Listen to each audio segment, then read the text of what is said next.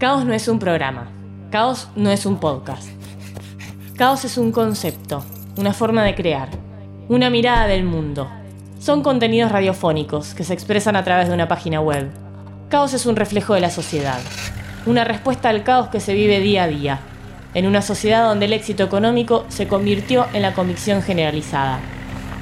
Caos es convicción hecha arte, arte sonoro.